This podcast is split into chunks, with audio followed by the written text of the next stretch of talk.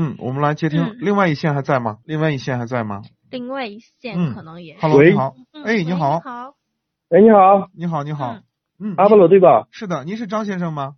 啊，不是，我是赵，我哦是，赵。您是赵先生啊赵先，生来自四川的，嗯嗯，好嘞，对对对，嗯，请讲，我想问一下阿波罗，就是那个卡罗拉那个双擎啊，就是都是低配哈，还有加上那个昂克赛拉那个1.5的那个就是中配这个吧，它这这两个车怎么对比啊？选哪个好一点呢、昂克赛拉的1.5和双擎对吗？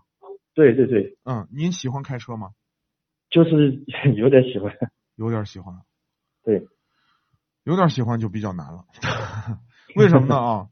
这啊你个说呃，双擎这个车呢，实际上它是一个，就是丰田的车呢，一直都是这样，就是操控很一般，它很均衡，就各个嗯嗯对方面对它表现的都不突出。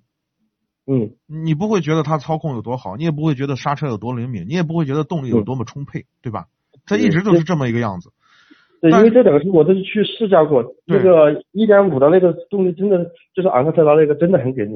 啊，一点五这个动力呢，说句实话，比大众的一点六强太多，就强很多。嗯你表现的感觉还还是好好很多，但是呢，就是说从呃从整体的这个是呃动力的这个匹配嗯以及它的油耗上来看，肯定双擎在动力的优势上还是要，我认为还是要略强。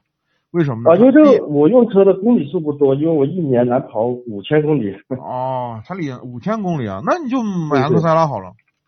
然后你上既面然也可以喜啊欢，开车，对吧？嗯，你又又又又注重操控，然后你公里数又这么小，你又不你又不担心油耗的问题。对对对，对，如果你能出到双擎啊，我建议就是你这么喜欢车啊，你嗯，嗯、你可以看一看昂克赛拉的2.0的低配，如果能够着的话，尽可能买2.0的，好的好的，好那的动谢谢你力动力要强太多了好的好的，啊、好吧，嗯，好，谢谢。哎，好不客气，嗯，拜拜感。谢您的参与。